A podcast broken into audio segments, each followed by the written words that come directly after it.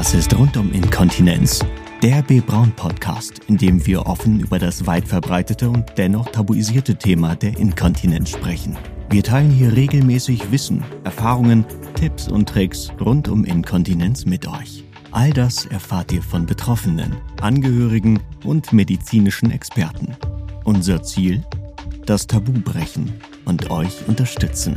Viel Spaß beim Zuhören. Zuhörerinnen und Zuhörer.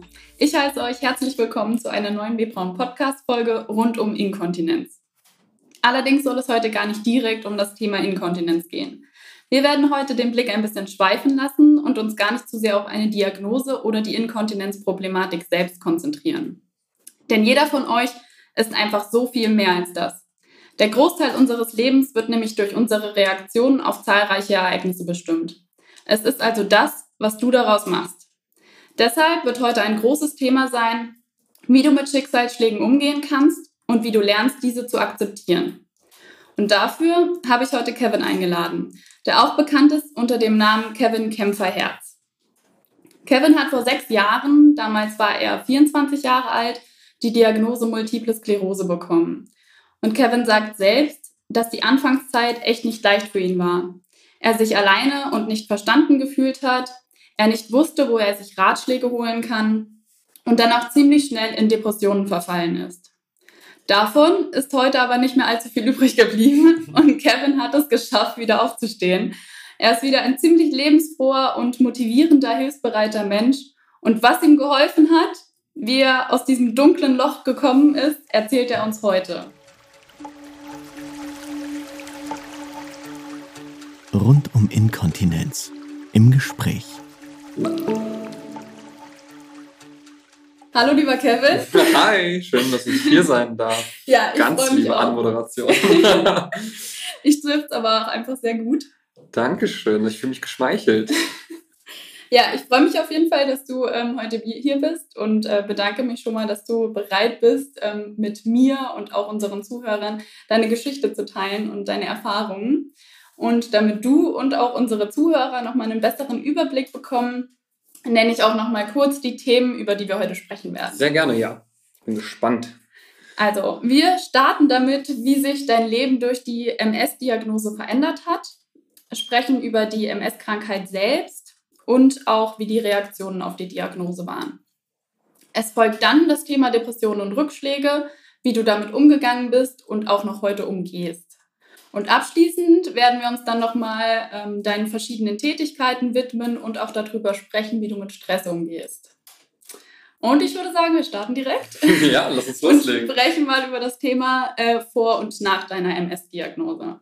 Und dafür müssen wir natürlich nochmal ein paar Jahre zurückspielen. Das stimmt. Ähm, ich habe ja gesagt, du hast äh, 2014, richtig? Ne? 2014, genau, ist am Sommer. Genau, also befinden wir uns jetzt quasi aber noch ähm, 2014 bevor deiner MS-Diagnose. Und mich würde interessieren, wie dein Leben da so ausgesehen hat. Also warst du Student oder berufstätig? Und was waren zu dem Zeitpunkt deine Ziele für die nächsten fünf Jahre? Das ist sehr gut, dass du das Thema ansprichst, weil das einen ganz, ganz großen äh, Einfluss dann auf mich hatte bei der MS-Diagnose. Äh, diese Ziele, die ich mir für die nächsten fünf Jahre gesetzt habe. Also ähm, zu dem Zeitpunkt vor der Diagnose habe ich meine Ausbildung zum Veranstaltungskaufmann in Kassel beendet ähm, bin darauf ganz klischeehafterweise für ein halbes Jahr nach Australien gegangen und als ich zurückkam, habe ich eine Stelle in Wuppertal angefangen als Eventmanager und ähm, Marketingunterstützung. Mhm. Genau. Ähm, da hat es aber dann schon begonnen, recht schnell, dass ich ähm, wiedergekommen bin aus Australien und beim Sport die ersten Anzeichen von MS bekommen habe, ohne zu wissen, dass es MS ist. Mhm. Mm, Da wollen wir gleich erst drauf eingehen. Genau. Ne? Da kommen wir dann gleich zu. Ja, also davor ähm, habe ich gerade diesen Job angefangen in einer neuen Stadt. Mein Ziel war es, okay, ich, äh, Wuppertal ist jetzt nicht unbedingt der ideale Einstieg gewesen. Niemanden in Wuppertal möchte ich dazu nahe treten. Aber es sollte mein Sprungbrett sein in den Ruhrport Richtung Köln. Äh, da wollte ich in die Eventszene gehen. Und hatte auch ganz ambitionierte Ziele. Äh, mir war es wichtig, Karriere zu machen. Ich wollte es den anderen allen zeigen, die mir früher gesagt haben, aus mir wird nichts. Äh, und habe dann gesagt, nee, doch, aus mir wird was. Und das werde ich euch auch zeigen. Ich mache Karriere und ich gehe in den Ruhrpott und keine Ahnung. Ich wollte irgendwie so ganz große Konzerte in den, in den Arenen Deutschlands organisieren. Das war Mhm. mein Ziel. Und natürlich auch die ganz klassischen Pläne. So habe ich mich fünf Jahre später gesehen. Fünf Jahre später habe ich gedacht, dass ich, wie gesagt, erfolgreich in meinem Job bin, ähm, da auch irgendwie drin aufblühe und aufsteige. Und das Thema Familie war natürlich auch irgendwo immer im Hinterkopf. Ne? Ja. Liebe, Familie. Der klassische Weg so ein bisschen. Hauskauf, irgendwie so in die Richtung. Ich meine, mal 24 und dann mit 30 sieht man sich da vielleicht. ja, kann ich absolut verstehen. Aber du hast es ja eben schon gesagt, du hattest auch ambitionierte Ziele. Ja. Und ähm, jetzt sind ähm, natürlich seit 2014 schon ein paar Jahre vergangen und tatsächlich auch mehr als fünf Jahre vergangen. Und es hat sich ja in deinem Leben einiges verändert, weil du dann ja in dem Jahr auch die MS-Diagnose bekommen hast. Ja. Und man könnte ja auch wahrscheinlich sagen, dass durch die MS-Diagnose sich dein Leben so um 180 Grad gedreht hat. Das ist richtig. Und dann würde mich jetzt interessieren, wie sich deine Einstellung durch die MS-Diagnose zum Leben verändert hat.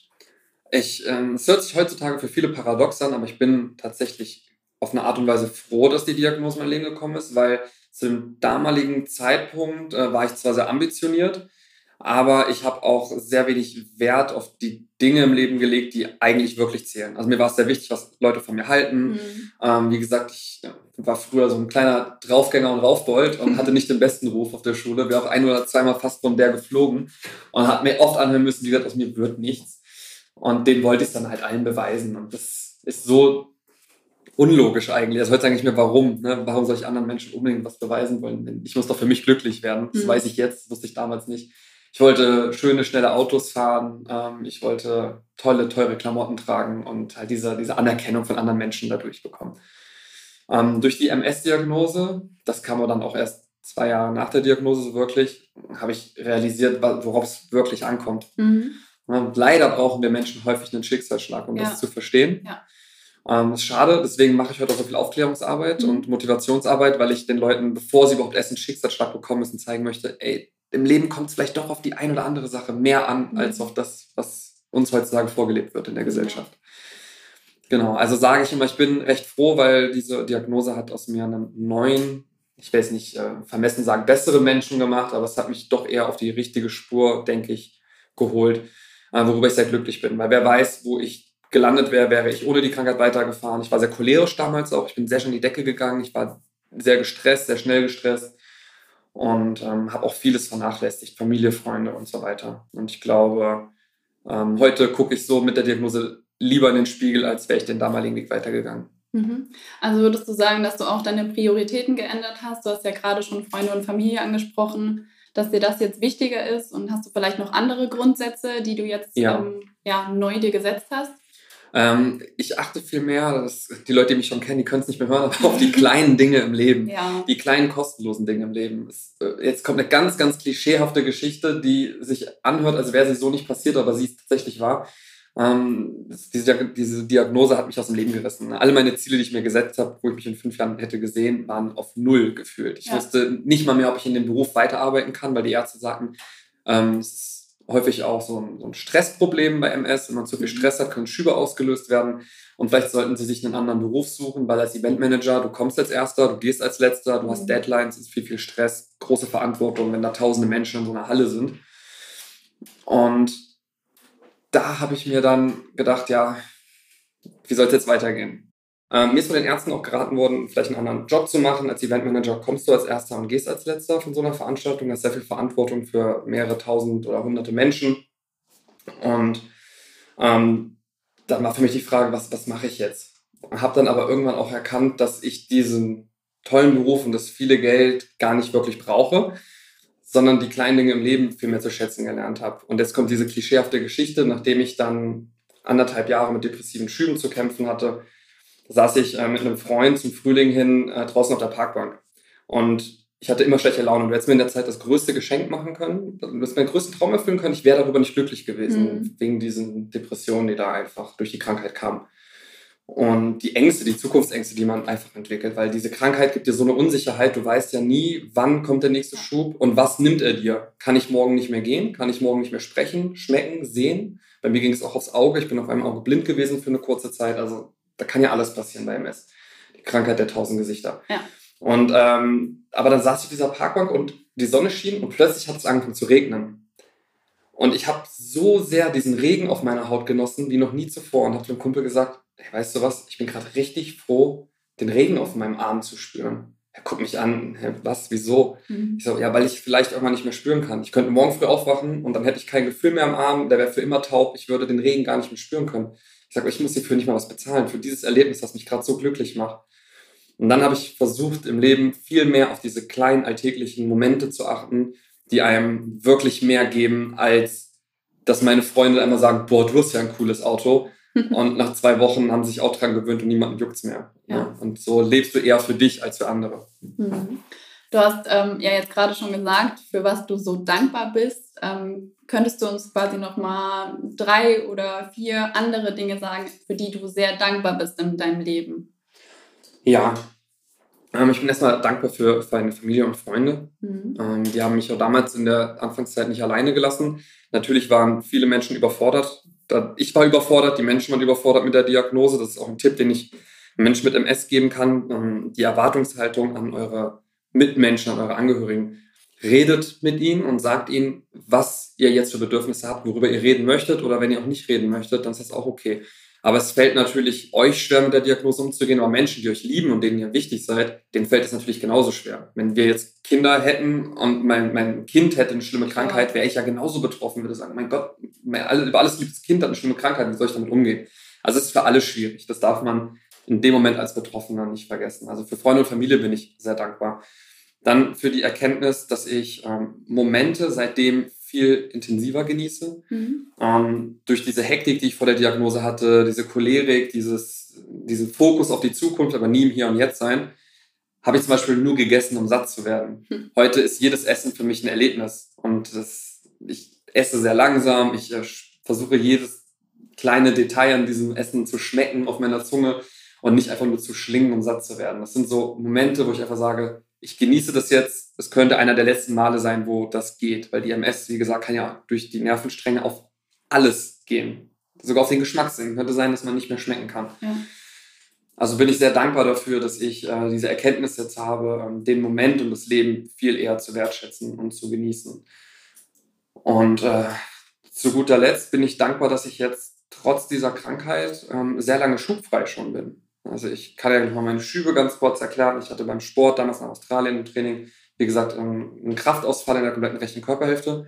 So mitten bei einer Übung auf einmal war keine Kraft mehr im rechten Arm, im rechten Bein. Ich konnte nicht mehr stehen, ich musste mich hinsetzen, ich konnte mit dem rechten Arm nicht meine Faust machen.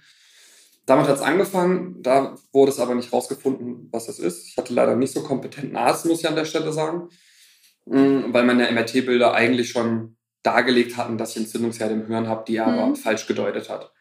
Und dann bin ich nach Wuppertal gezogen für den Job, dachte mir, okay, ist jetzt nicht so wild, ist auch wieder weggegangen nach einer Woche, diese Ausfallerscheinung im rechten Körper. Ich dachte, ich habe mir beim Sport einen Nerv eingeklemmt oder so. Ja. Bis ich dann irgendwann immer blinder wurde auf einem Auge und, habe ich auch schon eben erwähnt, äh, auf einem rechten Auge nichts mehr sehen konnte für eine gewisse Zeit. Ähm, gefolgt von tauben Füßen, tauben Händen, ähm, Müdigkeit, Wortfindungsstörung äh, und Panik, einfach großer Panik und Angst vor der Zukunft. Mhm. Genau. Jetzt habe ich leider äh, wieder ein bisschen abgeschweift und muss halt die Frage jetzt nochmal nee, äh, zuwerfen. Eigentlich, eigentlich voll perfekt, äh, weil wir können jetzt äh, direkt mal überleiten zu der MS-Krankheit, weil das eigentlich mit die nächste Frage dann auch gewesen wäre. Und dann würde ich sagen, leiten wir ähm, nochmal in das Thema MS-Krankheit über. Du hast ja gerade schon gesagt, äh, was so die Anzeichen und die Symptome waren, ähm, als du im Fitnessstudio gewesen bist. Und ähm, eine konkrete Frage hätte ich jetzt nochmal, zu welchem Arzt du quasi als allererstes mhm. gegangen bist, als du dann die ersten Symptome gehabt ja, hast. Ja, ähm, ich bin einfach zum Hausarzt gegangen, mhm. habe ihm die Situation beschrieben. Fun Fact, ich hatte kurz vor, ich war in Australien, da habe ich im Sport wie so eine Art platzendes Gefühl im Kopf gehabt. Mhm. Da, Nachhinein war ich auch, das hat was mit der Bandscheibe zu tun gehabt im Nacken, aber da hatte ich eine Woche lang heftige Kopfschmerzen und dann habe ich das meinem Arzt erzählt und er so, oh mein Gott, nicht, dass dir da ein Äderchen geplatzt ist oder mhm. sowas. Deswegen zum Neurologen. Und äh, war ein Neurologe, der, glaube ich, ein Jahr vor seinem Ruhestand war okay. und ähm, wirklich nicht mehr, glaube ich, so tief in seiner Materie. So dass er zwar dann ein MRT hat machen lassen, aber diese Entzündungsherde, die ganz eindeutig zu sehen waren. Also ich habe dann auch mit anderen Freunden gesprochen, die auch Medizin studieren und sagen, dass im ersten Semester haben wir schon erkannt, dass das ein, ein Herz sein könnte im, im Gehirn. Ja. Das hat er nicht erkannt und äh, das war sehr schade. Also ich bin zum Neurologen dann gegangen und als ich davon dann weg war und das mit dem Auge angefangen hat, bin ich zum Augenarzt. Und der Augenarzt hat dann schnell festgestellt, dass ja, ich kann nichts sehen in den Bereichen, wo ich es beschrieben habe, aber es liegt nicht am Auge. Und hat er gesagt, lassen Sie mal den Sehnerv überprüfen. Also bin ich wieder zum Neurologen. Und, zu einem äh, zu, nee, nochmal zu dem gleichen. Okay. Und habe ähm, ihm dann das geschildert, was der Augenarzt gesagt hat. Und dann ist es ihm so langsam gedämmert, weil mein Hausarzt, bei dem ich auch nochmal war, auch schon gesagt hat, oh, Sehnerventzündung, Herr Hoffmann. Das ist äh, in, weiß ich nicht, sagt irgendeine Zahl, die muss nicht stimmen, 80 Prozent der Fälle ein Anzeichen für MS. Mhm. Und MS kannte ich nur so leicht von der Arbeitskollegin meiner Mutter, die das auch hat. Aber bei ihr natürlich schon viel, viel weiter fortgeschritten, was mir auch damals echt Panik gemacht hat, als Mhm. ich dann die Diagnose bekommen habe. Ähm, die ich dann nach dem Neurologen, der hat mich in eine Klinik hier geschickt, eine Spezialklinik äh, in der Nähe Kassels, ich weiß gar nicht, wo genau die ist. Meer. Und äh, dort haben sie mir Nervenwasser entnommen ähm, durch die, durch die Wirbelsäule, durch diese Punktur. Ich weiß gar nicht, wie es genau gerade heißt, aber es ist so eine Riesenspritze, der Endgegner aller Spritzen. der hat mich echt fertig gemacht. Und äh, dann war es ganz klar, durch das Nervenwasser, die MRT-Bilder die Entzündungswerte in meinem Blut, dass ich Multiple Sklerose habe. Okay. Und ähm, wie lange hat sich jetzt ungefähr dieser Prozess hingezogen, ähm, als du deinen Hausarzt aufgesucht hattest und bis dann letztendlich auch wirklich die. Diagnose gestellt wurde? Wie lange hat das gedauert? Ähm, das muss, müssen so fünf Monate, fünf, sechs Monate gewesen sein. Ähm, wie gesagt, hätte der Neurologe das gleich gesehen, hätte er dann nach zwei Wochen Mhm. Gewissheit gehabt oder nach drei Wochen. Nur dadurch, dass ich dann bei dem Neurologen war und er meinte, ja, diese Pünktchen, das ist eigentlich sehr, sehr selten bei Menschen in ihrem Alter. Das kenne ich nur von Leuten weit über 80, aber ist nicht weiter schlimm, sollten wir jetzt mal beobachten. Dann bin Okay. ich nach Wuppertal umgezogen für den neuen Mhm. Job. Und dann hat es dort erst angefangen, dass das Auge immer schlechter wurde. Okay. Ja, ansonsten, wie gesagt, hätte man es da feststellen können, schon eigentlich. Okay. Okay.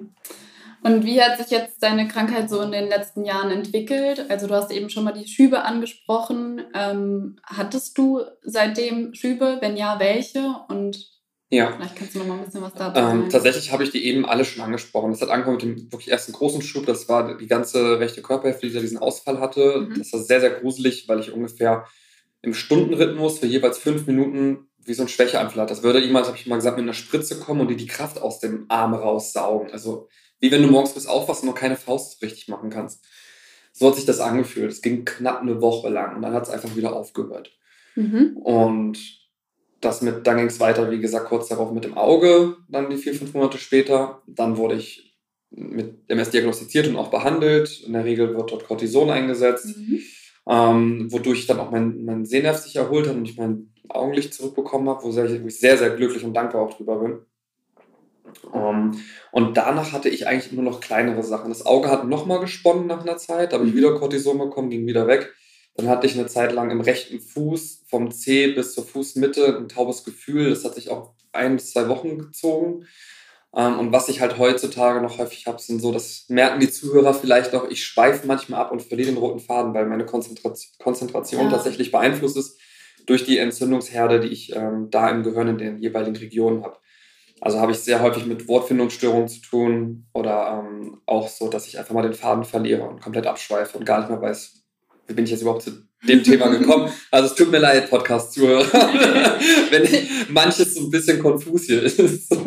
Also ich finde, man kann dir gut folgen und findest auch immer sehr gute Worte. Dankeschön.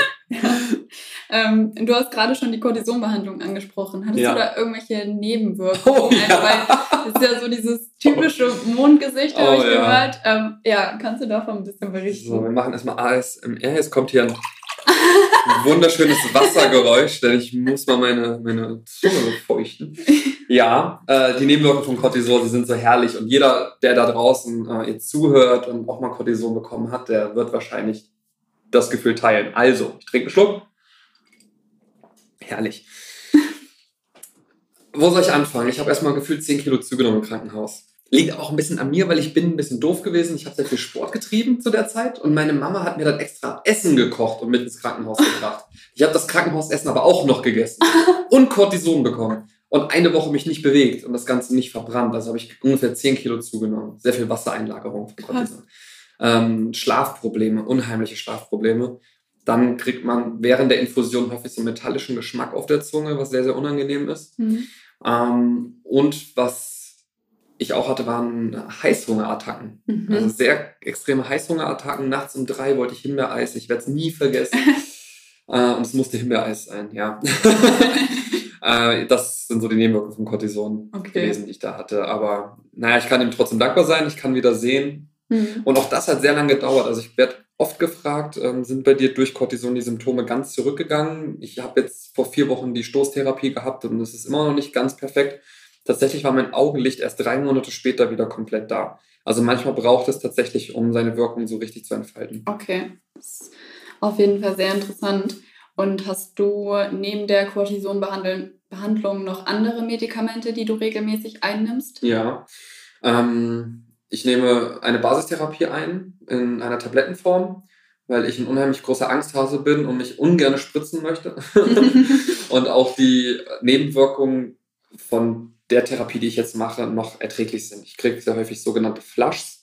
Das bedeutet, dass ich am ganzen Körper rot werde. Hatte ich erst kurz bevor ich hierher gekommen bin, tatsächlich. Okay. Habe ich in meiner Insta-Story eben erst erzählt. Ich habe gleich einen Termin äh, zu einem Podcast und ich sehe aus wie eine Tomate, so will ich gar nicht rausgehen. Ähm, Juckreiz habe ich davon manchmal, so Brennen unter der Haut ähm, und mir wird sehr heiß innerlich.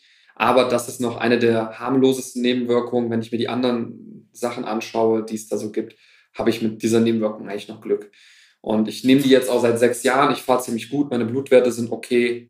Aber ich sage auch meistens, dass ich nicht glaube, dass mein jetzt guter Zustand, also wen das interessiert, ich bin seit ungefähr viereinhalb Jahren schubfrei, kann man sagen. Äh, wenn man das eine Augenproblem letztes Jahr nicht so ganz mitzählt, weil das manchmal frage ich mich, ob es am Auge selbst lag oder an der MS, das kann man ja auch nie unterscheiden. Hm, okay. Genau.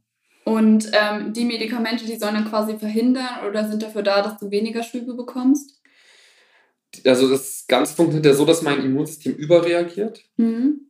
äh, wodurch mein Nervensystem angegriffen wird. Also jetzt ganz laienhaft dargestellt. Mhm. Ich kann sein, dass eigene Doktoren oder Ärzte das vielleicht hören jetzt denken, wie hat er das denn erklärt? Aber so mhm. kann man sich vielleicht äh, in einer einfachen Sprache gut vorstellen. Und meine Therapie hat diesen Ansatz, dass ich versuche, mein überregulierendes Immunsystem runterzudrängen auf ein normales Level eines Immunsystems. Es gibt aber auch die Medikamente, die setzen das Immunsystem beinahe auf Null, also noch weit unter das normale Level. Mhm. Die wären jetzt während Corona auch Risikopatienten. Ich Gott sei Dank nicht, weil ich jetzt statt ein überreagierendes Immunsystem ein normales Immunsystem habe. Okay. Allerdings weiß man auch bei den Medikamenten nie die Langzeitschäden. Vieles hat ein erhöhtes Re Krebsrisiko und ich weiß jetzt nicht, ob ich 20 Jahre das noch nehmen möchte. Hm. Da bin ich mir unsicher. Und stimmt, wieder zum Thema Faden verloren, was ich da eben noch äh, dazu sagen wollte. Ich glaube nicht mal, dass es nur die Basistherapie ist, warum ich jetzt so lange schubfrei bin, wo ich ja eben drauf kam, ähm, sondern gesunde Ernährung ist das A und O. Okay. Checkt wirklich, was ist der Nährstoffbedarf eures Körpers, angefangen von allen Vitaminen, die es gibt. Guckt, wie viel wiege ich, wie viel sollte ich am Tag davon zu mir nehmen, von Vitamin A, B, C, D, E, F, G, was auch immer. ähm, Calcium, Magnesium, Eisen, Zink, diese ganzen Mineralstoffe und Vitamine. Guckt einfach, was ist euer idealer Tagesbedarf, Omega-3, Traumkernextrakt. Das sind alles so Sachen aus der Natur, die können da wirklich helfen, wenn ihr die in eurer Ernährung aufnehmt. Ähm, dazu gehe ich dreimal die Woche ins Fitnessstudio, um mich da einfach auch ein bisschen Muskulatur aufzubauen. Wenn ich zum Beispiel im rechten Bein Probleme durch die MS habe, dann hoffe ich, dass die Muskulatur vielleicht den Bereich so ein bisschen stützen kann und ich trotzdem noch besser laufen kann, als würde ich jetzt keinen Sport machen und keine Muskulatur aufbauen. Also das sind äh, so Tipps, die ich geben kann und dadurch bin ich jetzt seit äh, viereinhalb Jahren schubfrei. Ich glaube, dass gesunde Ernährung, Sport, eine anständige Basistherapie plus ein sehr gesundes Mindset wirklich einen positiven Einfluss auf die MS hat. Ich kann es jetzt nicht mit Studien belegen, aber mhm. ich, das sind meine Erfahrungen und das kann ich mir jedem ans Herz legen. Und wenn es auch nicht funktionieren sollte, schaden kann es nicht, wenn man genug Vitamine zu sich nimmt. Finde ich auf jeden Fall einen sehr guten Tipp. Ähm, den Vitaminspiegel kann man sich ja auch immer, oder die ganzen Mineralstoffe und so kann man sich ja auch beim Arzt zum Beispiel mal ja. untersuchen lassen. Habe ich tatsächlich auch erst gemacht und mich auch ziemlich gewundert, dass ich auch verschiedene Mängel habe und mhm. ich dann halt auch darauf achten muss und gucken muss, wie ich die dann auch mit Nahrung oder Nahrungsergänzungsmitteln dann zu ja. mir nehme. Ist eigentlich für jeden mega interessant. Ja. Rund um das Immunsystem ist halt super, super wichtig. Und gerade im Esspatienten checkt euren Vitamin D-Haushalt. Ja. Der ist meistens sehr niedrig bei uns. Da gibt es ja auch die verschiedensten Theorien, wo MS ihren Ursprung hat. Manche glauben, dass es am Vitamin D-Mangel liegt oder auch an der nicht richtigen Verstoffwechselung von Vitamin D. Ich weiß, dass es da keine eindeutigen Studien zu gibt, aber es kann auch nicht schaden, sein Vitamin D-Level einfach auf ein ja, gutes Niveau zu bringen. Ähm, gibt es noch etwas, was du oder MS-Betroffene unbedingt beachten müssen? Ich bin zum Beispiel mal darauf gestoßen, dass Hitze ähm, nicht ganz so gut Mhm. ist. Ähm, und auch zum Beispiel Impfungen, dass bei Impfungen mal abgewogen werden muss. Weißt du dazu Ja. irgendwas? Ähm, bei Hitze, das habe ich schon ganz oft gehört. Ich habe ja eine recht große Community ähm, von MS-Patienten äh, und auch chronisch Kranken im Allgemeinen und tausche mich ständig aus. Also ta eigentlich tagtäglich bin ich irgendwo mit MS konfrontiert, mittlerweile aber nur noch im positiven Sinne, so gut es geht. Und es ist das sogenannte Uthoff-Syndrom. Das haben viele MS-Patienten gerade bei Hitze. Das bedeutet, dass sie Fatigue-ähnliche Symptome bekommen durch äh, zu hohe Temperaturen.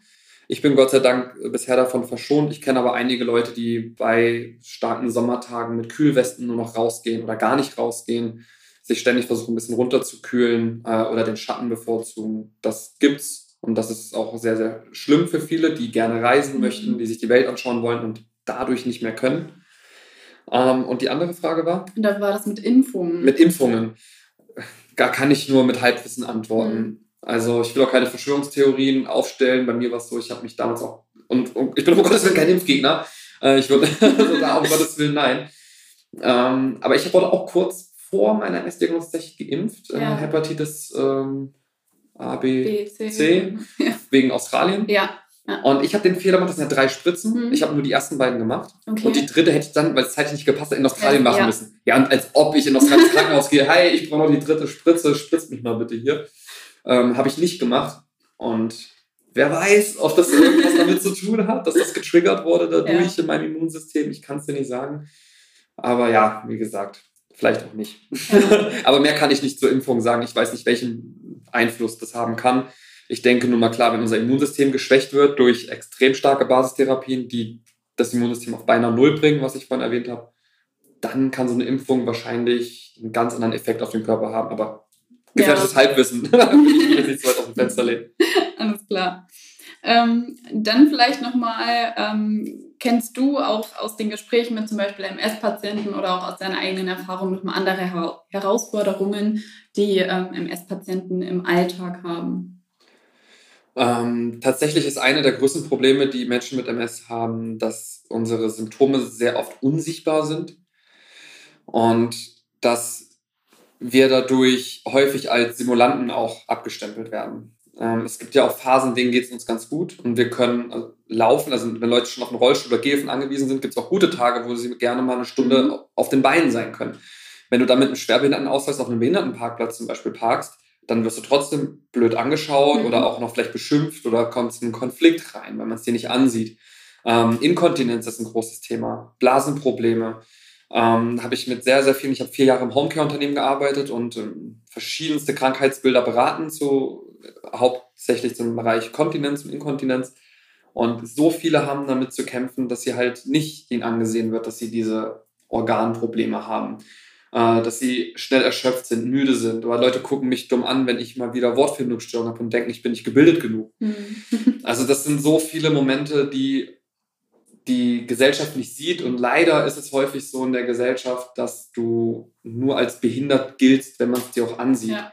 Und auch Arbeitgeber, das, ich habe das große Glück, mein Arbeitgeber ist da sehr stark hinter mir, aber, oder steht sehr stark hinter mir, aber es gibt viele Arbeitgeber, die verstehen das nicht. Die sagen, du siehst doch gesund aus. Warum Ja. bist du jetzt müde oder kaputt? Warum? Fatigue ist, Ja. Fatigue ist der Begriff. ja, Müdigkeit, ne? So ein Müdigkeit-Erschöpfungssyndrom. Genau. Das heißt, du könntest 20 Stunden durchschlafen, du würdest dich müde fühlen, als hättest du drei Tage durchgefeiert. Ja. Und da kann man nichts gegen machen. Und das sehen Menschen nicht und damit haben Menschen mit MS häufig zu kämpfen. Okay. Und ähm, dann hattest du vorhin auch schon mal angesprochen, ähm, dass es ja die Entzündungen im Gehirn gibt.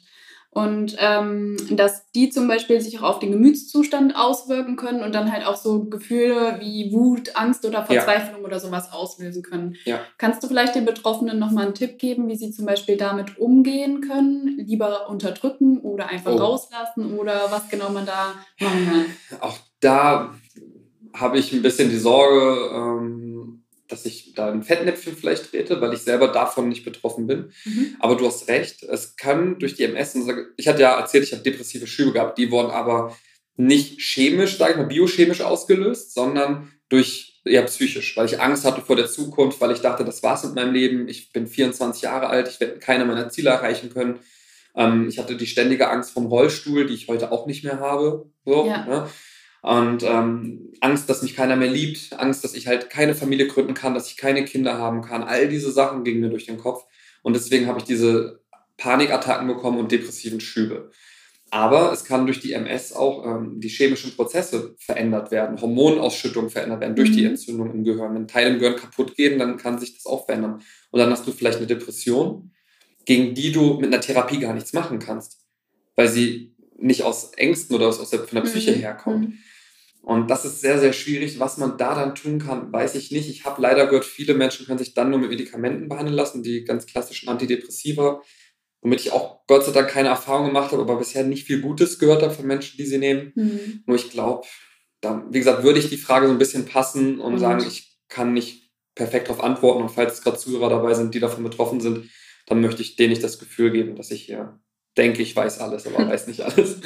Aber das ist ja auf jeden Fall auch nochmal ein guter Hinweis, weil ich finde es auch immer wichtig, dass wenn man an einem Punkt ist, wo man vielleicht auch nicht mehr weiter weiß, dann auch sagt, okay, dann hole ich mir halt die professionelle Hilfe. Ja. Ich spreche darüber, ich habe keine Angst darüber zu sprechen oder schäme mich, ähm, sondern es gibt ja da draußen über so viele Menschen auch professionelle Ansprechpartner, die einem helfen können. Richtig. Und dann ist das einfach auch der, der richtige Weg. Genau, an die verweise ich dann auch. Also ich versuche den Menschen, die mir schreiben, ich kriege wirklich sehr viele Nachrichten, immer auch von frisch MS-Betroffenen, wo ich es mir zur Aufgabe gemacht habe, die aufzufangen. Ich möchte nicht, dass die in diese Abwärtsspirale der Depression oder depressiven Schübe kommen, wie es bei mir damals war, sondern ich möchte die genau dort nach der Klinik, nach der Diagnose abfangen und gleich sagen, hey, guck mich an, das Leben kann schön sein. Ne? Deine MS ist scheiße, aber du kannst doch als neue Chance sehen. Und ich sage immer, es gab ein Leben vor der MS und nach der MS. Das ist mhm. ganz klar, da ist ein Cut in meinem Leben passiert.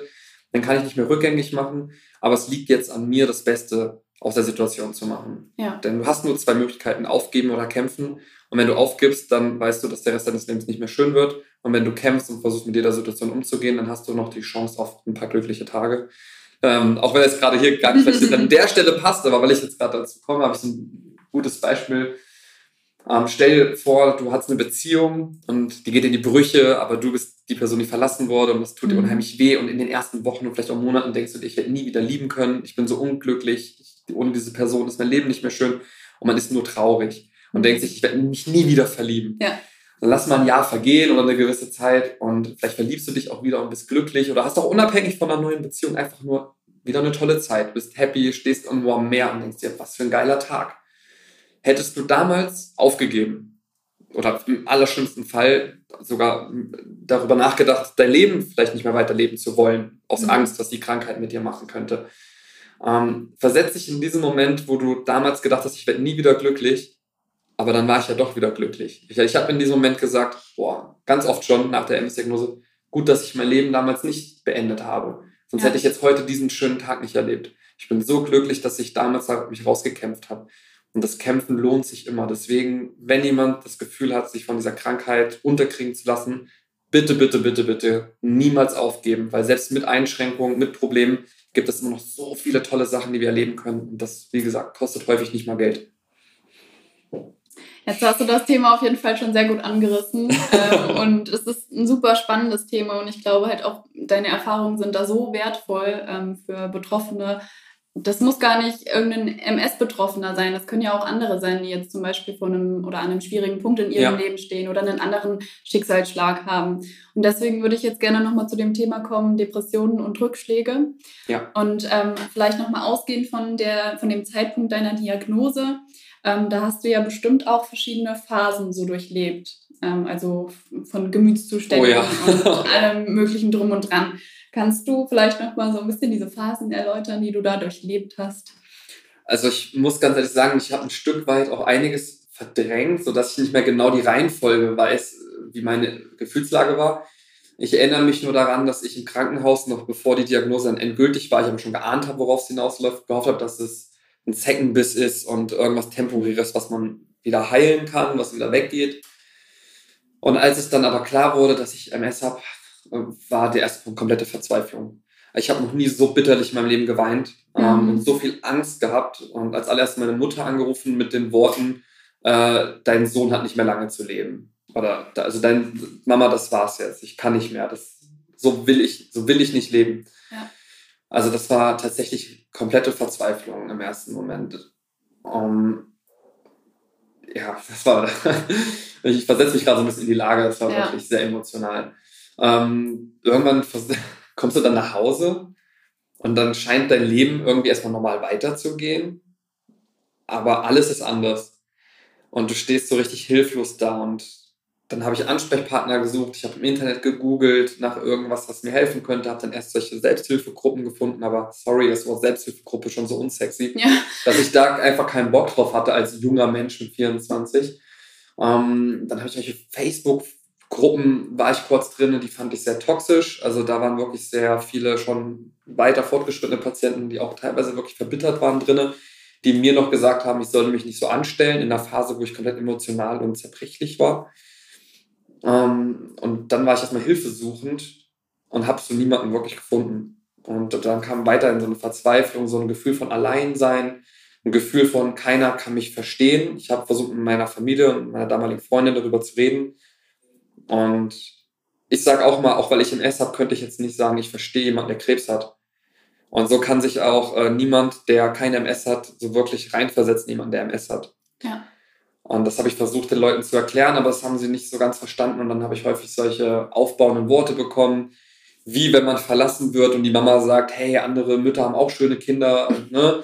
Das waren so Sätze, die haben mir nicht geholfen in dem, in dem Zeitpunkt. Deswegen, wie ich zu Anfang gesagt habe, redet mit euren Angehörigen und sagt ihnen, welche Erwartungshaltung ihr ein Stück weit an sie jetzt habt. So was, was, welchen Part sollen sie in eurem Leben einnehmen?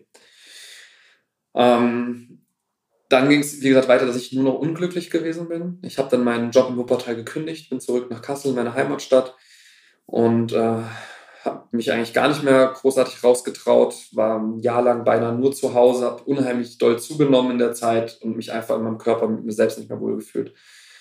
Wenn du schon aufwachst in der Nacht und dein Arm eingeschlafen ist und du Panik bekommst, dass er jetzt für immer taub sein könnte, dann ist das einfach ein Leben in ständiger Angst. Jeder Tag, den du morgens aufwachst, könnte ja ein Schub kommen und dir irgendeine Fähigkeit in deinem Körper nehmen. Und du weißt nie welche und wann, das habe ich ja schon mal gesagt. Ja. Und dieser Gedanke hat mich einfach verrückt gemacht. Und das hat mich auch wirklich so da reingetrieben, dass ich mich nur noch konzentriere auf die Dinge, die ich eventuell mal nicht mehr machen kann. Und das ist heute das komplette Gegenteil. Konzentriere dich auf die Dinge, die du noch machen kannst. Das ist einfach viel wichtiger. Mhm. Heißt, wenn ich im Rollstuhl sitzen sollte und die Fähigkeit zu gehen mir genommen wird, ist das natürlich hart und wird eine Lebensumstellung sein. Aber ich kann ja trotzdem noch so viele andere Dinge tun. Ich kann zwar jetzt vielleicht nicht mehr durch den Sand schlendern, aber dafür kann ich mich jetzt vielleicht auf die Fotografie konzentrieren und mit meinen Händen ganz viel arbeiten. Ich könnte töpfern, Kunst machen, malen, mhm. sprayen, irgendwas. Und ich habe viel mehr Möglichkeiten, die mir noch bleiben, als die, die mir genommen werden. Und das gebe ich auch jedem mit darauf, sich zu konzentrieren das war dann auch irgendwann der Schlüsselpunkt, wie ich mich aus diesen depressiven Momenten rausziehen konnte. Ähm, du hast eben gesagt, dass es ungefähr ein Jahr ging. Also würdest du sagen, dass so dein... Anderthalb, fast zwei. Anderthalb, fast zwei Jahre, okay. Und in der Zeit, äh, du hast gesagt, du bist kaum noch rausgegangen. Also war das quasi so die Reaktion, die du darauf hattest, ähm, dass du einfach erstmal so ein bisschen deine sozialen Kontakte auch eingestellt hast und dich zurückgezogen hast? Oder wie hast du konkret darauf reagiert? Ja. Ähm, das hat eher unterbewusst stattgefunden, glaube ich. Also viele meiner Freunde waren ja wirklich für mich da, wollten mir helfen und mir zuhören. Aber man ist so befangen mit sich selbst und, und seiner eigenen Welt. Und natürlich ist in dem Moment ist man sehr egoistisch, weil man ist jetzt für immer chronisch krank. Das muss man erstmal schlucken. Mhm. Und das ganze Leben wird jetzt anders sein. Und du weißt auch nicht wie. Ne? Bei manchen Krankheiten weißt du ja wenigstens, was auf dich zukommt. Wie gesagt, wenn ich einen Unfall habe und einen Querschnitt, dann weiß ich jetzt trotzdem, wie es dann wahrscheinlich weitergehen wird bei MS.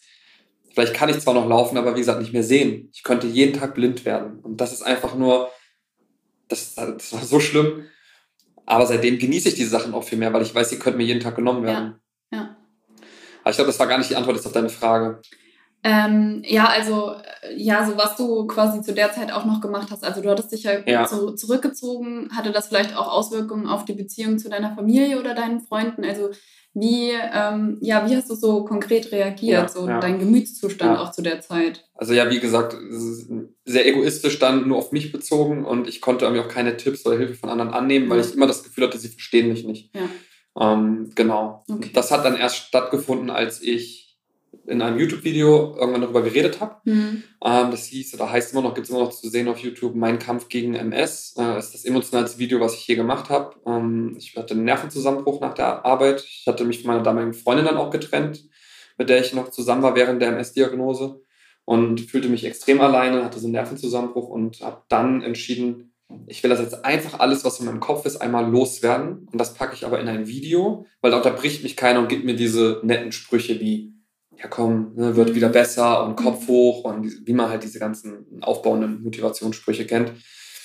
Um, ähm, und erst als ich dann dieses Video gemacht habe und veröffentlicht habe und das tatsächlich dann in dieser MS-Szene großes Ansehen bekommen hat, kamen ganz, ganz viele Kommentare von anderen MS-Patienten, die gesagt haben, ich verstehe dich, ich weiß, wie du dich fühlst und danke, dass du das aussprichst, wo ich seit Jahren versuche, die Worte für zu finden. Mhm. Um, ähm, und dann hat es angefangen, dass ich das Gefühl hatte, nicht mehr allein zu sein. Und dann habe ich auch angefangen, mich wieder zu öffnen, um jetzt doch die Frage wieder zu schließen. Ich habe mich von meiner Familie in der Zeit und Freunden distanziert bis zu diesem Video. Danach hatte ich das Gefühl, sie verstehen jetzt wirklich endlich, was in mir los ist, weil ich 18 Minuten einfach mal Klartext geredet habe. Ja. Und danach war ich wieder offen für Annäherung von sozialen Kontakten. Und ähm, wann hast du dieses YouTube-Video aufgenommen? Also was lag da für ein Zeitraum dazwischen? Oh, ganz schwierig wiederzugeben. Ich glaube, das müsste 2016 dann gewesen ah, ja, sein. Also wie gesagt, so anderthalb Jahre, zwei ja. Jahre. Also ziemlich am Ende. Danach, genau. Also, also so kurz bevor es dann, also in dieser Phase, wo ich so langsam wieder versucht habe, dass es bergauf geht, okay. ähm, habe ich dann mich dazu entschieden. Ich wollte es erst gar nicht veröffentlichen, habe das nur für mich gemacht, um mal einfach für mich diese Gedanken aus meinem Kopf zu mhm. bekommen, sortieren zu können. Habe dann aber doch auf den Veröffentlichen-Knopf gedrückt und das hat einfach mein ganzes, also dieses Video hat mein Leben verändert, also auch bis heute. Da kommen wir ja vielleicht noch wow. drauf, was ich heute so mache. Dieses Video hat wirklich komplett mein Leben verändert. Ja. Und äh, nochmal in der Phase davor, war dir bewusst, dass du da auch ein richtiges, ich sag mal, so, schon so ein psychisches Problem hast? Und hast du manchmal war darüber. Nein? Nee. Also hast du auch nie irgendwie darüber nachgedacht, dir mal professionelle Hilfe zu holen? Nee, gar nicht, gar nicht. Okay. Ich bin so ein Mensch, ich mache vieles mit mir selbst aus, schon immer und ich Ach, weiß nicht. Heutzutage rede ich sehr gerne über Gefühle und auch offen und auch im Internet und ich weine auch gerne mal äh, vor Leuten. Das ist nicht mehr das Problem, aber damals nicht. Ja. Da wollte ich das mit mir selbst ausmachen und ich habe eher abgeblockt. Ja. Und wie hast du es dann letztendlich geschafft, MS als Krankheit zu akzeptieren?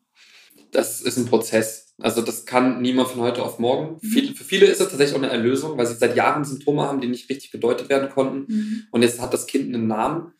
Äh, für die ist das dann teilweise auch eine Art Befreiung. Aber für mich war das einfach nur in dem Moment eine Hiobsbotschaft. Und das zu akzeptieren, hat sich wie in diesen, über diesen Zeitraum von anderthalb, zwei Jahren gezogen, war ein langer Prozess mit vielen Ups und Downs. Und selbst heute habe ich manchmal auch noch Rückschläge, wo ich gerne in meine Zukunft planen würde und dann doch mir denke, ist das jetzt vielleicht so sinnvoll? Wie gesagt, ich bin 29 jetzt, ich werde 30 demnächst. Ähm, in meinem Alter heiraten die Menschen jetzt, kriegen Kinder, mhm. kaufen Häuser. Und möchte ich mir jetzt auch so ein Haus kaufen? Mhm. Heutzutage kosten die Sachen in der Stadt 300.000 Euro ja, plus. Äh, dann habe ich so einen heftigen Kredit an, an der Backe und durch meine MS kann ich vielleicht in zehn Jahren nicht mehr arbeiten. Habe keine Berufsunfähigkeitsversicherung. Ich wäre komplett aufgeschmissen. Ich wäre ja. verschuldet und behindert. Und da mache ich mir auch heute noch Gedanken drüber. Und das schränkt mich in meiner Zukunftsplanung ein. Wobei auch viele andere Menschen sagen, naja gut, ich könnte auch morgen vom Auto angefahren werden, Unfall mhm. haben und auch arbeitsunfähig werden. Und da versuche ich auch eher mit meinen Gedanken dann hinzukommen. Hm. Und gab es ähm, noch andere Gründe, die du zu der Zeit auch erkannt hast, wo du gesagt hast, okay, das ist für mich ein Grund zu kämpfen und ähm, ja. Ja, weiterzumachen? Ja. Mein großer Lebenstraum, der mich schon mein ganzes Leben am Kämpfen hielt, ist es, ähm, nach Japan zu gehen. Äh, seit ich ein kleines Kind bin, ist das mein, mein größter Wunsch schon immer gewesen. Frag mich nicht warum. Das hat sich durch meine ganze Schullaufbahn gezogen, ob Erdkunde, Geschichte, Deutsch, egal wo ein Referat, freiwilliges Themauswahl gab, war es Japan bei mir. Und ähm, ich hatte früher als Kind schon häufiger mit Rückschlägen und Schicksalsschlägen zu kämpfen ähm, und habe auch echt harte Zeiten schon in jungen Jahren erlebt. Und dieses Ziel hat mich immer daran gehalten, weiterzumachen. Und als ich dann die Diagnose bekommen habe, habe ich in diesem Zeitraum irgendwann auch die Hoffnung aufgegeben, jemals dort leben zu können. Das war immer so ein Wunsch, ich hätte auch mhm. gerne dort gelebt. Ähm, dann habe ich mir gesagt, ich möchte dieses Land sehen mit all meinen motorischen Fähigkeiten, wie ich sie noch habe. Ich würde ungern im Rollstuhl jetzt durch Japan, das stelle ich mir unheimlich kompliziert vor. und ähm, ich möchte gerne dahin gehen können, wo ich hingehen möchte. Und dieses Ziel hat mir auch geholfen, wieder an mich zu glauben und nicht aufzugeben, weil ich glaube, wenn ich jetzt aufgebe, werde ich das nie erreichen. Dann werde ich meinen großen Traum, Japan zu sehen, niemals mir erfüllen. Und den habe ich mir dann auch zwei Jahre später nach der Diagnose direkt erfüllt. Zweimal. ich bin dann zweimal hingeflogen. Mega schön. Und würdest du nochmal hinfliegen? Ich würde auch immer noch dort arbeiten wollen. Also ich äh, arbeite jetzt aktuell als Social Media Manager. Das ist ein Job, den ich eigentlich von überall auf der Welt machen kann. Ja. Und falls mein Chef zuhört, äh, irgendwie habe ich schon, schon so den Traum, dass äh, ich mal wie für ein halbes Jahr dort leben kann, aber für eine deutsche Firma arbeite, weil ja. keiner will in der japanischen Firma arbeiten mit acht Tagen Urlaub im Jahr und äh, durchschnittlich 14 Stunden Tagen. das stimmt. Deswegen, ja. Geht uns äh, doch ganz gut. Immer noch so ein Traum. Ja. ja. Ähm, dann vielleicht mal abgesehen von der, von der MS-Diagnose, die ja für dich schon ein krasser Schicksalsschlag und eine krasse Diagnose war, ähm, hattest du ja zum Beispiel auch noch andere schwierige Zeiten. Und ich nehme jetzt hier mal als Beispiel, Ende 2019 ähm, hast du ja auch deinen Job damals verloren. Ja. Ähm, und das ist ja dann auch keine leichte Zeit gewesen. Ähm, und wie bist du da mit diesem Rückschlag umgegangen? Und hast du noch irgendwelche Tipps für andere ähm, da draußen, die zum Beispiel jeglichen Rückschlag oder Schicksalsschlag haben, wie sie damit so umgehen können? Ja, ich hoffe, dass ich das habe. Ich habe mir selber auf Instagram den Slogan verpasst, stark für alle mit Schicksalsschlag. Das reimt sich nämlich so toll. Und äh, ja, ich habe genau vor einem Jahr, wir haben jetzt Oktober zum Zeitpunkt der Aufnahme, äh, meine Arbeitsstelle verloren, da ich vier Jahre gearbeitet habe, auch mit einem unbefristeten Vertrag. Also da auch nochmal der ganz kurze Wink mit dem Soundfall, wenn ihr Träume habt da draußen und Angst habt, ein Risiko einzugehen und eher den in Anführungszeichen sicheren Weg geht, lasst es euch von mir sagen, auch der sichere Weg kann unsicher sein. Also riskier doch lieber gleich etwas und äh, versucht deinen Träumen wirklich eine Chance zu geben, weil nichts auf der Welt ist sicher, auch kein sicherer Job mit ähm, unbefristetem Vertrag. Und meine Sorge war dann tatsächlich, ich bin jetzt seit meinem Video auf YouTube offen in der Öffentlichkeit mit meiner Multiple Sklerose, ähm, habe das auch teilweise, teilweise zu meiner Berufung gemacht. Ich arbeite mit der Deutschen Multiple Sklerose Gesellschaft seit über drei Jahren jetzt zusammen und hatte dann trotzdem nach diesem Arbeitsende die große Angst, Mist. Jetzt stehe ich in der Öffentlichkeit mit dieser Krankheit. Jeder, der meinen Namen googelt, findet sofort was zu mir und Thema MS. Kriege ich jetzt wieder einen neuen Job? nimmt mich jetzt einer mit der Krankheit? Ich bin mhm. ja ein mhm. Risiko, ich könnte jeden Tag ausfallen. Mhm. Ne, und das, damit hatte ich sehr, sehr stark dann zu kämpfen. Aber dann habe ich mir gedacht, nach sehr kurzer Zeit, Gott sei Dank, wieder auf die Füße gefallen. Und das ist auch mein Tipp. Denkt mal an all die schwierigen Herausforderungen im Leben, vor denen ihr schon gestanden habt und gesagt habt, oh Gott, das schaffe ich nicht. Das fängt bei ganz kleinen Sachen an, wie ein Bewerbungsgespräch, wo man vorher ja. total nervös ist und sagt, ach du Scheiße, das schaffe ich nicht. Und am Ende habt ihr es doch irgendwie geschafft. Und wenn ihr auch den Job nicht bekommen habt, aber ihr habt die Situation überwunden. Oder ähm, sei es irgendeine Prüfung in der Schule, wo man vorher Angst hat, oh mein Gott, das werde ich nicht schaffen. Am Ende habt ihr es doch geschafft. Die Beziehung, die vorbei ist, oh mein Gott, ich werde mich nie wieder verlieben, ich werde nie wieder glücklich sein, ich werde diese Person mein Leben lang vermissen. Drei Jahre später denkt ihr, warum war ich damals nochmal so traurig? Und das habe ich mir in dem Moment auch gedacht, ähm, wird ja hier jetzt nicht aufhören. Als ob ich jetzt nie wieder eine Arbeit finde in meinem Leben. Als ob ich jetzt mit, wie alt war ich da, 28, nie wieder Arbeit finden werde. Und ich habe mich einfach an die ganzen Situationen in meinem Leben erinnert, an denen ich ähm, dachte, das schaffe ich nicht und das wird nicht mehr und das war es jetzt für immer. Und am Ende hat es doch irgendwie geklappt und ich lebe immer noch und ich bin mhm. immer noch nicht obdachlos. Ähm, und das hat mir dann Kraft gegeben. Ich sagte, weißt du was, auch mit der Situation werde ich umgehen können. Und heute lache ich drüber. Heute bin ich froh. Das ist das Beste, was mir passieren konnte, ja. dass ich diese Stelle nicht mehr habe, in der ich auch äh, jetzt einfach eine neue Berufung gefunden habe und auch mich zum Großteil der erste Arschtritt war in Richtung Selbstständigkeit, die ich mir jetzt trotz meiner MS gerade aufbaue. Also nichts ist unmöglich. Ja, Toyota oder wie oh, oh. Hashtag Werbung, nein, Spaß. Nicht zu vernachlässigen hier, die vermeiden. So. Das könnt ihr rauspiepen. Okay. Sehr gut, danke.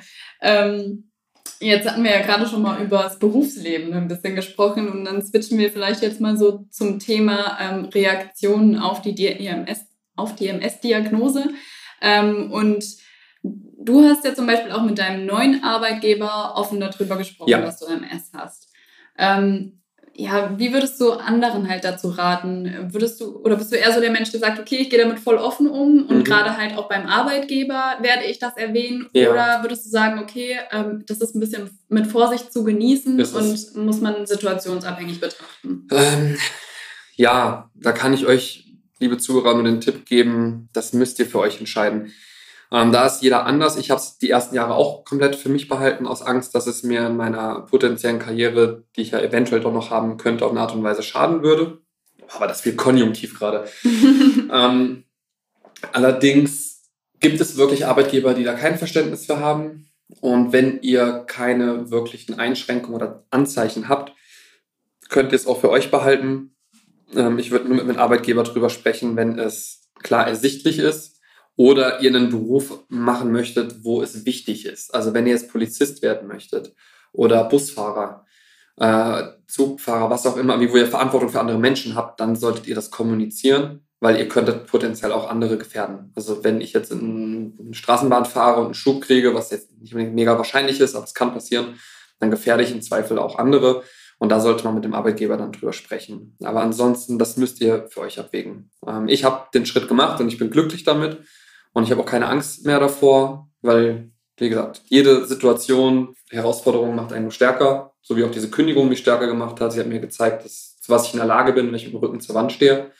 Und ich habe mir innerhalb von kürzester Zeit ein eigenes Business aufgebaut. Ich habe ähm, die Zitronen, so klischeehafterweise dieses Beispiel ist, äh, zur Limonade gemacht und aus dieser Diagnose hole ich jetzt eigentlich das Beste raus. Warum soll ich nur die negativen Aspekte dieser Krankheit haben?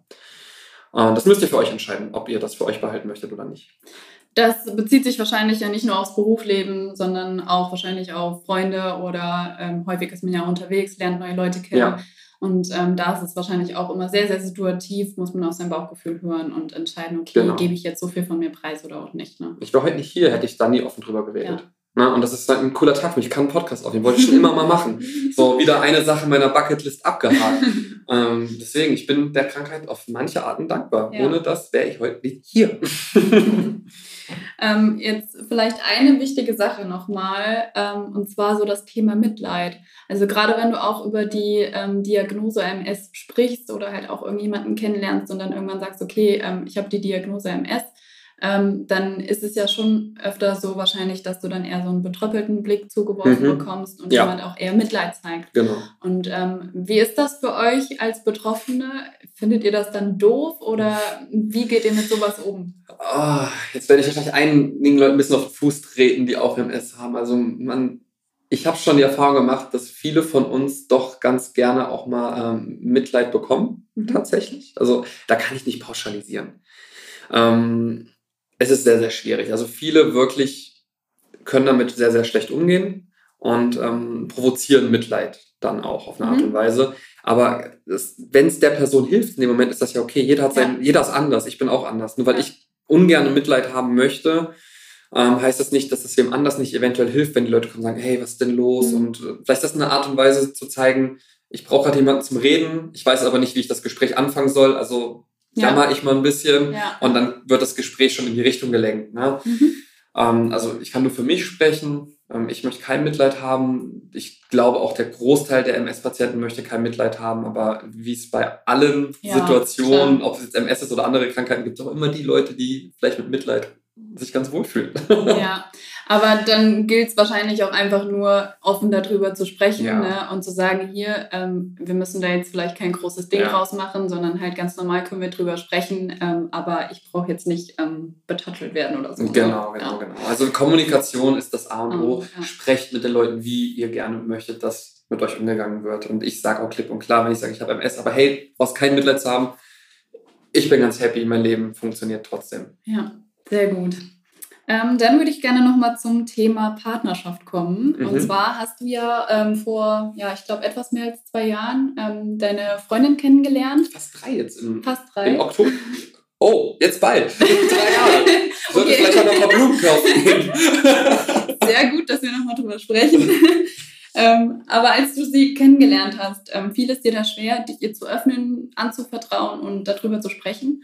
Tatsächlich gar nicht. Aber das liegt auch daran, dass ich halt diesen Schritt in die Öffentlichkeit gegangen bin. Ich mache YouTube-Videos dazu, ich arbeite für die DMSG, ich mache Öffentlichkeitsarbeit.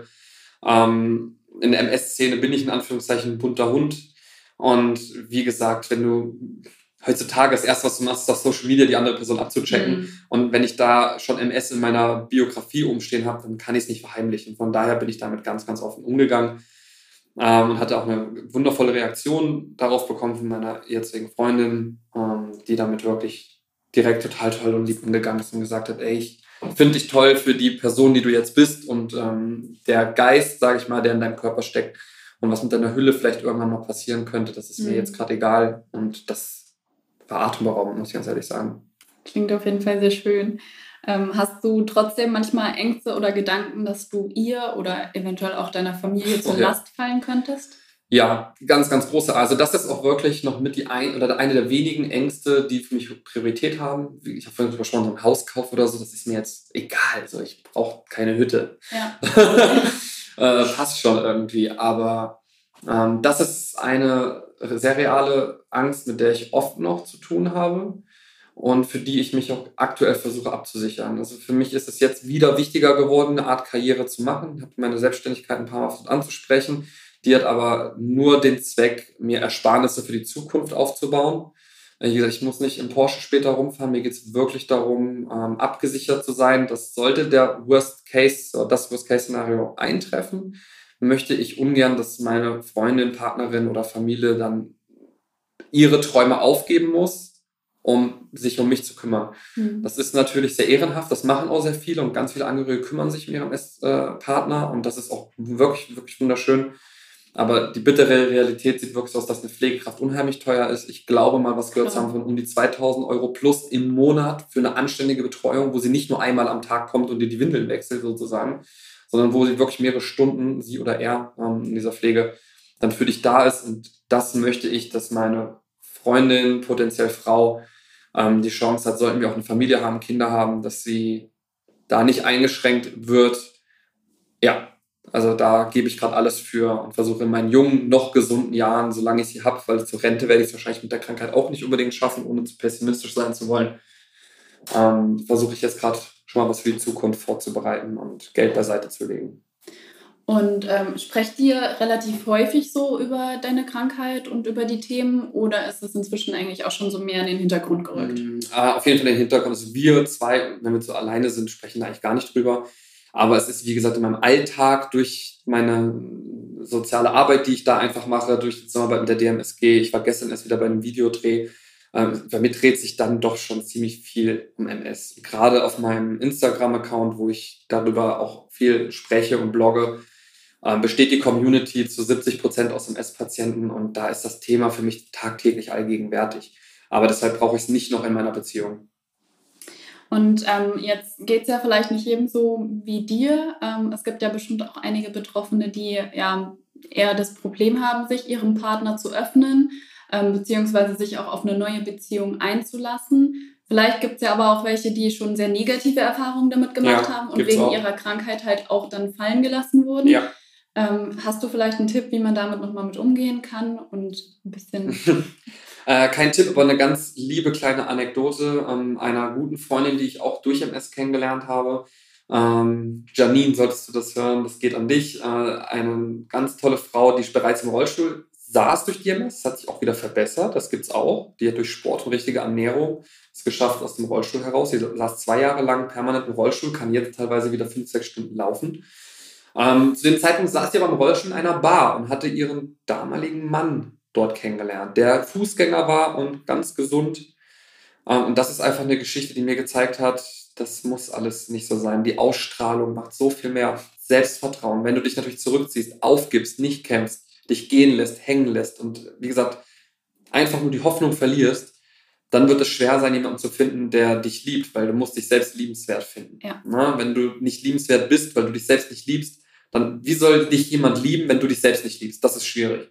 Aber wenn du, Janine ist so eine, so eine, so eine Powerfrau, die lässt sich von nichts unterkriegen, die hat eine Berliner Schnauze, die ist tough, die ist einfach tough. Und ihre Ausstrahlung hat gereicht. Und da hat es auch mit den Rollstuhl hinweg geholfen. Ja. Ich weiß, dass viele ihre Partner durch die Krankheit verloren haben. Ich weiß, dass viele da auch Rückzieher machen und auch bei Dates, wenn sie das erfahren, dann sich auf einmal doch nicht mehr melden nach dem Treffen.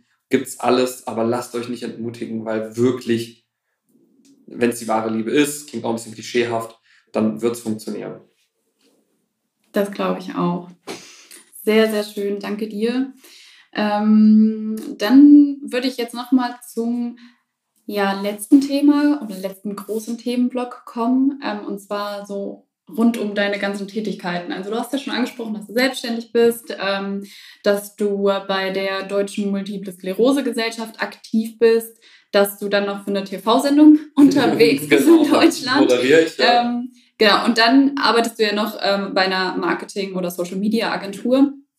Ähm, und vielleicht kannst du ja noch mal ein bisschen darüber berichten, ähm, was so das Ziel der DMSG ist, ähm, ja. was euch so antreibt und ähm, ob ihr vielleicht halt auch so ja, Veranstaltungen für Patienten macht oder seid ihr da eher online aktiv, dass ihr denen da zur Verfügung steht? Vielleicht so, einmal was dazu. Okay, es sind eigentlich mehrere Teile. Ich weiß gar nicht, wo ich jetzt genau einsteige. Also ja, ähm, das ist alles eine richtige Aufzählung. Ich berate auch teilweise Firmen im Bereich der Patientenkommunikation. Äh, das heißt, dort werde ich gebucht, damit ähm, zum Beispiel Apps entwickelt werden können mit Patienten für Patienten, weil es für einen Außenstehenden, das habe ich vorhin schon gesagt, immer schwierig ist. Ich kann auch nicht in einen Krebspatienten reingucken. Wie kannst du in mich als MS-Patient reingucken? Mhm. Und da haben Firmen einfach die Problematik, mit vielen gesunden Mitarbeitern die Zielgruppe zu verstehen.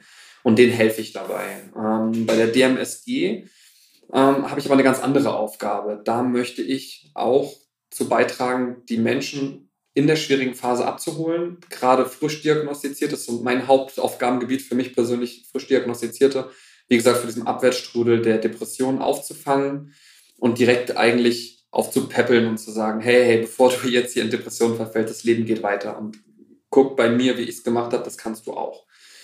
Ähm, und da als DMSG ähm, habe ich die den Kontakt bekommen dadurch mein YouTube-Video. Das habe ich das Video hat mein Leben verändert. Und das mhm. ist einer dieser Gründe. Daraufhin kam ich in die Zeitung in Hessen und Niedersachsen, in die HNA. Mhm. Und dann ist die DMSG auf mich aufmerksam geworden und hat gesagt, wir möchten die jüngere Zielgruppe erreichen. Ähm, Kevin, du hast YouTube-Erfahrung. Hast du nicht Lust, als MS-Patient Videos für uns zu machen, statt auf deinem Kanal? Und das mache ich bis heute. Jetzt seit drei Jahren haben wir die DMSG Community, heißt der Kanal, aufgebaut mit der Thematik Aufklärung dass wir ähm, die Person aufklären können über Fragen, ist MS erblich, ähm, wie sollte ich mich ernähren, ähm, heißt MS automatisch Rollstuhl, das sind immer so diese typischen Fragen, mhm. die man dann hat, die ähm, aufzuklären, aber halt auch in motivierenden Geschichten von anderen Patienten, da bin nicht nur ich zu sehen, auch andere MS-Patienten. Ja. Genau. Ähm, und da ist die DMSG einfach ein unabhängiger Ansprechpartner, was ich super finde. Sie sind halt nicht irgendwie Pharma finanziert oder so, sondern haben wirklich unabhängige Studien und fördern auch äh, die Forschung und vieles, vieles mehr, sind kostenlose Ansprechpartner für MS-Patienten. Und deswegen helfe ich da gerne. Sehr cool. Ihr habt auf jeden Fall einen richtig guten Content, also kann ich auch empfehlen. Ich habe ja auch immer mal reingeschaltet, sowohl auf Instagram als auch ähm, auf YouTube und finde, dass ihr da auch sehr, sehr viele, ja, einfach, ja, die Themen, die euch dann halt auch wirklich interessieren oder die Betroffenen dann auch äh, sich selbst stellen. Und das finde ich halt super, dass ihr die halt da entsprechend auch abholt und alles nochmal aufs kleinste Detail Dankeschön. thematisiert. Danke. Ähm, und die TV-Sendung Join, die richtet sich ja ähm, auch an chronisch Kranke. An allgemein Menschen mit Behinderung. Also ja. ist eine Sendung für Inklusion, deswegen ist auch der Untertitel Join Young Inclusion. Also Young mhm. Inclusion ist der Untertitel. Äh, junge Inklusion, die möchten wir ähm, schaffen, um halt auch zu zeigen, wir haben mittlerweile am Anfang das ein anderes Konzept gehabt. Heutzutage sind wir quasi Joko und Klaas behindert. wir haben noch eine ähm, Co-Moderatorin, die recht neu im Team ist, ähm, die auch Kim heißt. Wir haben zwei Kims und einen Kevin. Also ich weiß nicht, ob das eine gute Kombo ist, aber das müsst ihr entscheiden. Und bei Join ähm, machen wir, wie gesagt, ein bisschen Joko und Klaas Challenges. Sehr lustig, sehr humorvoll, um einfach zu zeigen, hey, auch mit Behinderung und Krankheit ist das Leben nicht vorbei. Ja. Du kannst viel Spaß haben, du kannst albern sein, du kannst auch über uns lachen. Mhm. Und das Coolste ist äh, daran im S zu haben auch, dass ich jetzt offiziell über Behinderte lachen darf. Ich gehöre ja selbst dazu. das dürft ihr alle. Also ich finde, es hat mehr mit Inklusion zu tun, wenn ich ähm, auch Witze über Behinderte mache und sie ähm, nicht außen vor lasse. Ich fände es viel mehr eine Ausgrenzung, wenn man bewusst ja. äh, darauf verzichtet, sich darüber witzig, äh, lustig zu machen. Auch eine gute Ansichtssache. Ja.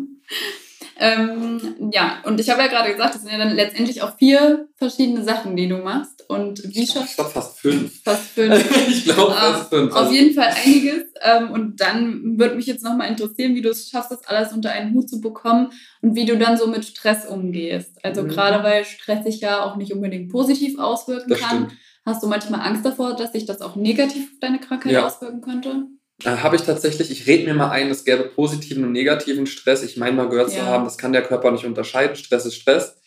Aber es gibt einfach Situationen, in denen gehe ich auf, die machen mir Spaß. Und da bin ich zwar gestresst und unter Strom, Aber ich gehe halt auf dabei, das macht mir dann Freude und es würde mich mehr stressen, das nicht zu tun, weil ich dann Mhm. da liegen würde auf der Couch und denke, oh, ich will das so gerne machen und ich kann nicht und dann stresst Mhm. mich das nochmal auf Ja. eine andere Art und Weise. Ähm, wie kriege ich das alles unter einen Hut? Ähm, viel Disziplin. Ich stehe jeden Tag ähm, anderthalb Stunden vor der Arbeit auf, um schon irgendwas zu schaffen. Ähm, ganz cooler Tipp für alle, die auch noch mal ein bisschen was machen wollen. Wenn du jeden Tag eine Stunde vor der Arbeit aufstehst und an deinen Träumen zu arbeiten, sind das 365 Stunden im Jahr, die du an einem Projekt arbeiten kannst. So habe ich das nämlich selber noch nie betrachtet, bis ich das vor kurzem in dem Buch gelesen habe. ähm, viel Freizeit geht drauf. Also tatsächlich fange eine Stunde, anderthalb vor der Arbeit an zu arbeiten. Ich gehe dann meine acht Stunden in meinem Hauptberuf machen als Social Media Manager und häufig habe ich in den Abendstunden dann noch ein, zwei Videocalls, eine Stunde oder zwei. Und Wochenenden hatte ich jetzt, glaube ich, seit anderthalb Jahren schon nicht mehr, Mhm. Äh, weil ich, also, ich dann halt auch Videos schneide für die DMSG oder irgendwelche Moderationen machen muss oder ähm, Interviews führe. Unter anderem mit dem Drummer von Billy Talent. Das war so krass. Der hat auch MS. So, ne? Billy Talent, bekannte Rockband, Mhm. äh, weltweit überall Konzerte gespielt und dann durfte ich den da interviewen. Das macht dann auch Spaß und da bin ich sehr stolz drauf und deswegen versuche ich das dann einfach mit Freude zu machen, auch wenn es viel Arbeit und Stress ist. Und äh, werde mir zum Thema, wie gehe ich damit Stress um, Atemübungen tatsächlich. Okay. Ähm, wenn wir flach und schnell atmen, was wir leider heutzutage alle oft machen, ähm, wird ja auch Stress ausgeschüttet im Körper. Und ähm, ich versuche tief einzuatmen, wenn ich merke, dass ich Stress habe. Also ganz banal tief einatmen, aber das hilft natürlich, Mhm. weil es den, den Kreislauf wieder so ein bisschen runterholt. Ähm, und ich nehme mir auch Pausen. Mhm. Also ich habe schon im Hinterkopf, dass ich eine Krankheit habe. Ich darf mich nicht überanstrengen. Und wenn ich merke, jetzt wird es mir zu viel, dann werden auch mal die E-Mails nicht gelesen, dann werden auch die Nachrichten nicht beantwortet bei Instagram. Und dann mache ich mal einen Tag oder zwei wirklich nichts und gucke mir nur ein paar Filme an oder spiele mal an der Playstation oder verbringe auch mal gerne Zeit mit meiner Freundin, die leider oft mal auch zurückstecken muss dafür. Das glaube ich. Ja, ich glaube, man muss jeder individuell herausfinden, wo so seine Grenzen sind. Findet eure Grenzen, hört auf die Signale eures Körpers. Ihr Genau. merkt ja, wenn ihr, dass es zu viel wird. Ja. Und das habe ich auch. Und irgendwann bin ich dann im Urlaub und dann realisiere ich erst, ach du meine Güte, wie, wie habe ich es denn schon wieder übertrieben? Dann habe ich jetzt noch ähm, ein paar abschließende Fragen an dich. Immer Ähm, her damit. Und zwar, was würdest du deinem 24-jährigen Ich, kurz nachdem du die MS-Diagnose bekommen hast, rückblickend sagen? Das ist eine ganz, ganz tolle Frage. Nochmal ein bisschen ASMR mit Wasser. Ah, so, Entschuldigung, jetzt habe ich fast allein leer getrunken. Danke. Was würde ich meinem 24-jährigen Ich sagen? Das ist eine ganz, ganz tolle Frage, wirklich. Ähm, ich weiß nicht, was ich ihm sagen würde. Ich glaube, ich hätte als 24-jähriges Ich dann sowieso nicht auf mich gehört in der Situation. Und das darf man nicht vergessen. Ähm, sind wir fast nochmal ein Stück wieder zurückspringen an den Anfang. Wie gesagt, roten Faden habe ich nicht. ähm, man ist so überinformiert. Man ist so überfordert, weil jeder sagt dir was anderes. Deine Freundin oder Freunde kommen und sagen, ich habe gegoogelt, dass das und das helfen soll. Dein Arzt sagt dir, such dir einen anderen Job. Deine Eltern sagen dir, ich habe gehört, dass äh, Möhrensuppe helfen soll. Also so, so alles. So, jeder sagt dir was anderes und dann googelst du selber noch und dann kriegst du da und hier was mit. Und du bist so überinformiert und irgendwann blockierst du einfach nur und sagst, ich will damit nichts zu tun haben. Und ich glaube, damals in dieser panischen Phase, wie ich gewesen wäre, hätte ich auch nicht auf mich gehört. Aber wenn ich mir was hätte sagen sollen, wäre es wahrscheinlich, glaub mir, dass diese Diagnose ähm, vielleicht auch einen Sinn hat, warum sie in dein Leben gekommen ist. Ähm, wenn du so weitermachst wie bisher, dann kriegst du vielleicht einen Herzinfarkt oder, weiß ich nicht, Bluthochdruck durch die Cholerik und durch den ganzen Stress, den ich mir mache und diese zu ambitionierten Ziele für falsche Ziele oder für falsche Werte, die ich da verfolgt habe. Ähm, glaub an dich und denk dran, dass du schon einige Kämpfe in deinem Leben überstanden hast und auch diesen wirst du überstehen, wenn du jetzt kämpfst. Das würde ich mir wahrscheinlich so sagen. Sehr gut. Und dann jetzt noch eine Frage. Wenn du jetzt einen Wunsch frei hättest, welcher wäre das? Finanzielle Unabhängigkeit. Das klingt jetzt super, super unsexy. Aber das äh, rührt einfach damit einher, oder rührt einher, geht einher, rührt. ähm, da, was ich vorhin gesagt habe, dass ich Angst habe, später mal ähm, meinen Liebsten zur Last zu fallen. Und mit einer finanziellen Unabhängigkeit könnte ich einfach mich sicherer fühlen. Ähm, ich würde mir nicht mal wünschen, gesund zu sein Mhm. oder nie die Diagnose gehabt zu haben. So doof jetzt an und jeder will gern gesund sein, das wäre ich auch. Aber die Lehren, die ich daraus gezogen habe aus der Krankheit, dass ähm, den Blick aufs Leben, den es mir gegeben hat und die ganz vielen tollen Menschen, die ich dadurch überhaupt erst kennengelernt habe, die Möglichkeiten ins Fernsehen zu kommen, das wäre alles nie passiert ohne die Krankheit.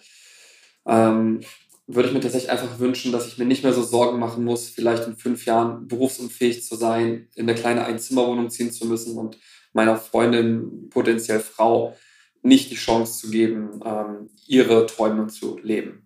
Ich habe unheimlich Angst, dass sie wegen mir auf Sachen im Leben verzichten muss. Ja. Ja, deswegen würde ich mir das wünschen. So unsexy finanzielle Freiheit jetzt auch klingt.